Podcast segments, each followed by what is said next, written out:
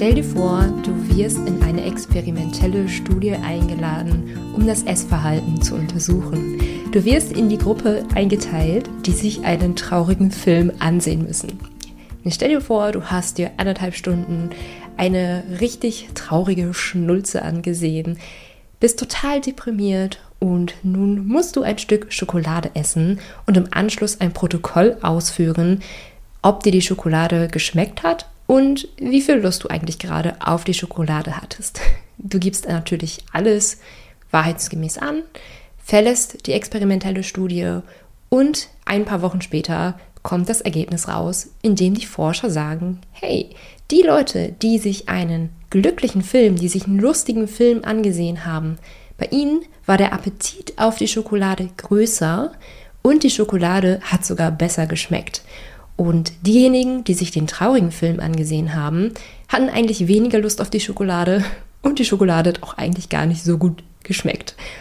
Das lässt sich damit erklären, dass wir bei Freude Reize besser verarbeiten können und das natürlich auch ja, das Essverhalten beeinflusst.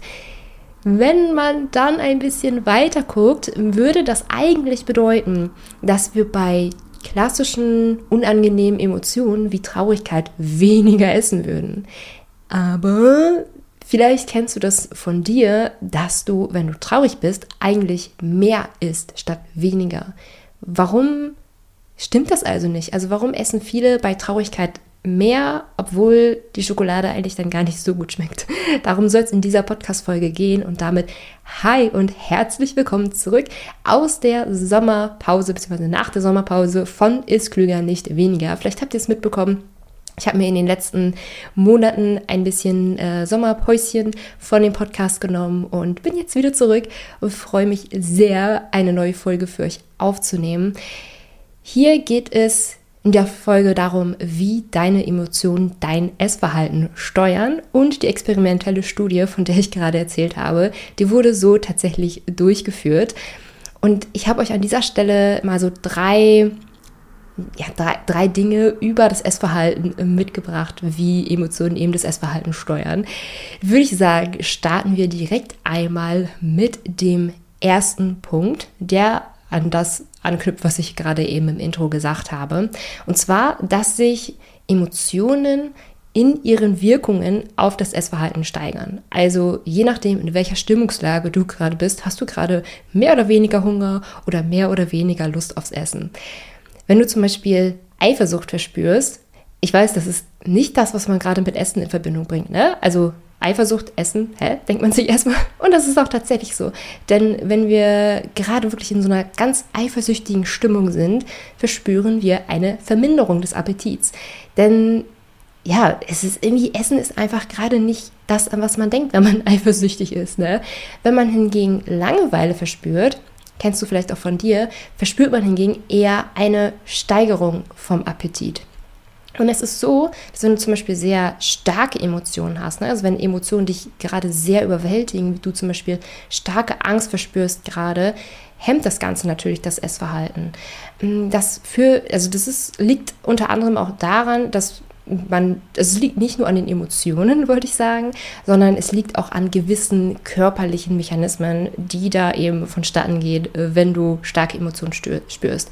Zum Beispiel ist ähm, die Verdauung gehemmt oder auch der Glukoseabbau gehemmt. Also die gesamte, ja, das gesamte Verdauungssystem wird an dieser Stelle einmal gehemmt, um die Energie eben in diesen typischen Fight-of-Flight-Modus zu bringen, weil du dich einfach gerade auf wichtigere Dinge konzentrieren musst, ähm, ja, als aufs Essen. Deswegen ist da bei starker Angst zum Beispiel oder auch bei starkem Stress das Essverhalten eher gehemmt.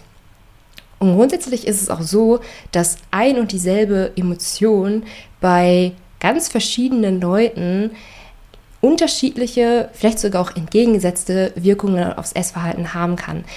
Langeweile ist da wirklich ein ganz, ganz klassisches Beispiel. Vielleicht gehörst du zu denjenigen, die Langeweile auch mal ganz schön finden. Also zum Beispiel, wenn du eher so ein introvertierter Mensch bist und ja, auch mal irgendwie so ganz gerne so Zeit mit dir alleine verbringst und es auch irgendwie so ganz schön findest und nicht ständig so etwas haben musst, was du gerade so tun musst, dann ist Langeweile vielleicht ganz angenehm für dich oder du hast vielleicht so eine ganz einfache, ganz kleine Beschäftigung oder so und da verspürst du eigentlich gar keine Änderung in Bezug auf dein Essverhalten. Für andere hingegen, und vielleicht siehst du dich gerade so in der anderen Gruppe, ähm, für die ist Langeweile immer etwas, was auf kurz oder lang doch irgendwie zum Essen führt. Vielleicht ist Langeweile unangenehm für dich, vielleicht probierst du ja irgendwie doch noch etwas zu tun, um der Langeweile zu entgehen. Und da kann es eben sein, dass du aus Langeweile dann einfach isst. Es ist allerdings nicht so, dass Langeweile automatisch zum Essen führt, wie wir ja gerade eben gesehen haben, weil es gibt ja auch Leute, die bei Langeweile eben nicht essen. Es ist nur deine individuelle Reaktion auf diese Emotion. Also, kurz gesagt, bei Langeweile kann es sein, dass du mehr isst, kann es sein, dass du weniger isst, kann es aber auch sein, dass sich dein Essverhalten bei Langeweile einfach gar nicht verändert. Und da kannst du gerne mal so für dich zurückblicken. Vielleicht hattest du eine Zeit, in der du ganz viel Langeweile hattest. Ähm, boah, vielleicht, kann natürlich schon ein bisschen länger her sein, ne? Also zum Beispiel so nach dem Schulabschluss, wo man dann irgendwie so zwei Wochen, drei Wochen, vier Wochen so frei hatte, nichts zu tun hatte oder so und da viel Langeweile aufgekommen ist, ob wie sich da dein Essverhalten ja, geändert hat oder vielleicht auch am Wochenende, wenn du irgendwie einen halben Tag so gar nichts zu tun hast, wie sich da so dein Essverhalten verändert, kannst du dir an dieser Stelle gerne einmal so die Frage stellen. Okay, kommen wir einmal zu dem zweiten Punkt rüber. Und zwar geht es hier um das gezügelte Essen. Also gezügelt bedeutet, dass du sehr wahrscheinlich deutlich weniger Kalorien isst, als du brauchst, ähm, vorrangig mit dem Ziel eben auch abzunehmen. Und gezügelt bedeutet eben auch, dass du dein Hunger- und Sättigungsgefühl sehr missachtest. Also du schaust beim gezügelten Essen eben, dass du möglichst wenig isst oder nur möglichst diese Lebensmittelgruppe isst, die, äh, ich, ich sage mal in Code, Code, gut für dich ist. Ähm, das ist so dieses klassische gezügelte Essverhalten.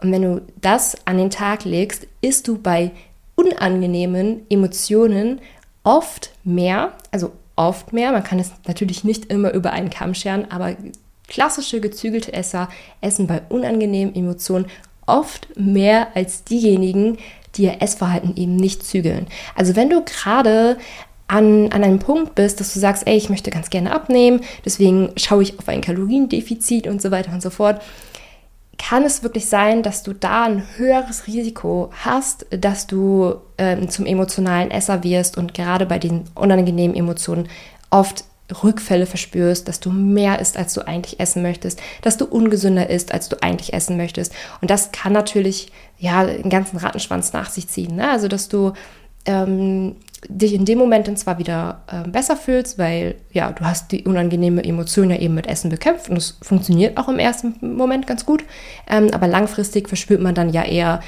ähm, ja, ein bisschen Scham oder Ärger über sich, dass man den Po nicht zusammenkneifen konnte.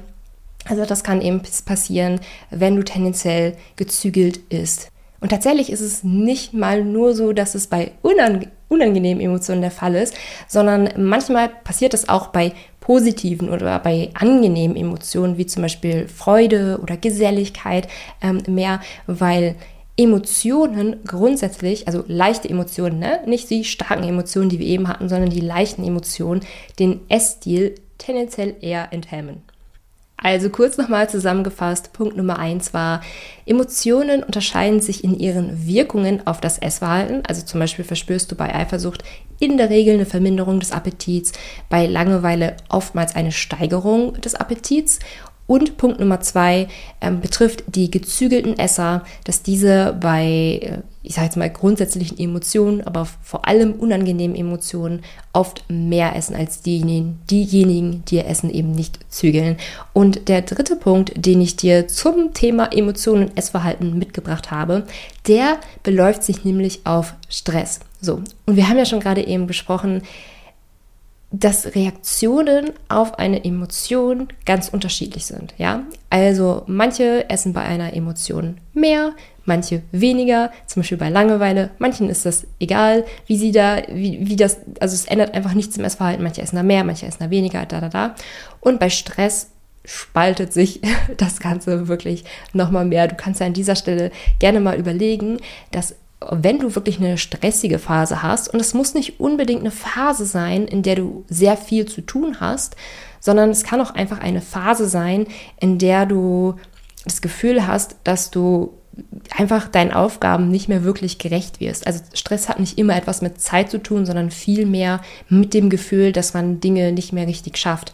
Ähm, da kannst du dich natürlich an dieser Stelle gerne mal fragen, hey, wenn du in diesen Phasen bist, und ich bin mir sicher, wir sind alle mal in diesen Phasen, isst du dann tendenziell mehr oder isst du dann tendenziell weniger? So, und wir haben jetzt Untersuchungen, die nahelegen, dass sich da wirklich Spreu vom Weizen trennt, also dass, dass, dass die Auswirkungen von Stress aufs Essverhalten ganz unterschiedlich sind. Man sagt ungefähr, dass 40 Prozent der Leute mehr essen unter Stress 40 Prozent der Leute weniger essen unter Stress, ja, also es ist wirklich so ein 40-40-Dings, dann haben wir natürlich nur 80 Prozent statt 100 Prozent. Also geht man davon aus, dass bei 20 Prozent der Leute ähm, sich das Essverhalten nicht ändert, wenn sie sehr gestresst sind. Also 80 Prozent der Leute haben ein verändertes Ernährungsverhalten, wenn sie sehr, sich sehr gestresst fühlen. Man vermutet, dass diejenigen, die mehr essen unter Stress, ähm, dass, die, dass, da, dass das Essen da die Funktion erfüllen soll, die negative Emotionen zu vermindern. Das heißt, wenn es ja unseren emotionalen Zustand wieder regulieren soll, wenn es, normal, wenn es den Zustand normalisieren soll oder wir uns sogar für einen Moment wieder glücklicher fühlen sollen, ähm, dann ist man unter Stress tendenziell mehr und dann sind wir auch schon in einem Bereich, dass man auch von emotionalem Essverhalten spricht. Also klassisches Beispiel, ähm, wenn ich deprimiert bin, wenn ich entmutigt bin oder wenn ich gestresst bin, dann habe ich Lust, etwas zu essen. Also frag dich an dieser Stelle gerne, hey, wie steht es bei dir eigentlich mit dem Stress? Hast du gerade Stress? Hast du gerade weniger Stress? Ähm, und wie hat es dein Ernährungsverhalten verändert? Und die, die Antwort auf diese Fragen könnte auch für dich nahelegen, wie du in Zukunft zu handeln hast bei Ernährungsverhalten. Also wenn wir jetzt zum Beispiel sagen, boah, ich hatte, ich habe in letzter Zeit zugenommen und dann öffnest du Instagram und alle sagen, du brauchst zum Abnehmen ein Kaloriendefizit, unbedingt ein Kaloriendefizit und so weiter. Und du stresst dich eigentlich mit einer Kalorienziel-App noch viel mehr und hast dann noch viel mehr Stress. Und wenn du Stress hast, isst du dann entsprechend mehr, kann das Ganze wirklich einen negativen Kreislauf haben. Während wenn du reflektierst auf die letzten Monate und dich fragst, hey, woran lag es eigentlich, dass ich zugenommen habe? Und du dann für dich reflektieren kannst, okay, es, war einfach wirklich ein super stressiger, es waren ein paar super stressige Monate, ein paar stressige Jahre in letzter Zeit, ähm, dass das eher ein Indiz ist, an dem Stress zu arbeiten, ähm, als an der Ernährung an sich zu arbeiten. Also bestenfalls kombiniert man natürlich beides miteinander. Und wenn du da Unterstützung brauchst, dann ja, schau dir doch gerne den Abnehmen ohne Kalorienzählen-Kurs an, den ich anbiete. Das ist ein vierwöchiger Kurs, der sich in zwei Bausteine aufteilt. Ähm, Im ersten Modul schauen wir, dass wir klüger essen dank Energiedichte-Prinzip und nicht einfach weniger essen. Da bekommst du ganz simple Anweisungen, also ganz, ganz alltagstaugliche Anweisungen, das ist mir ganz wichtig, die nach einem Baukastenprinzip gehen, ähm, ja, wie eine gesunde, abnehmtaugliche Ernährung auszusehen hat, die du auf dich und deine Bedürfnisse anpassen kannst. Und im zweiten Modul lernen wir wieder auf das Hungergefühl zu hören. Und wie du in dieser Podcast-Folge gehört hast und wahrscheinlich dir auch jetzt denken kannst, haben da Emotionen natürlich auch ähm, ja, eine wichtige Rolle bei. Also zum Beispiel, warum esse ich eigentlich, wann esse ich mehr und so weiter und so fort. Also Abnehmen ohne Kalorienzählen ist ein Kurs, den wir immer live machen und ja, demnach kannst du dich da nicht immer zu anmelden. Die, aktuell startet die nächste Runde im September, Oktober, also wenn du es gerade live zuhörst.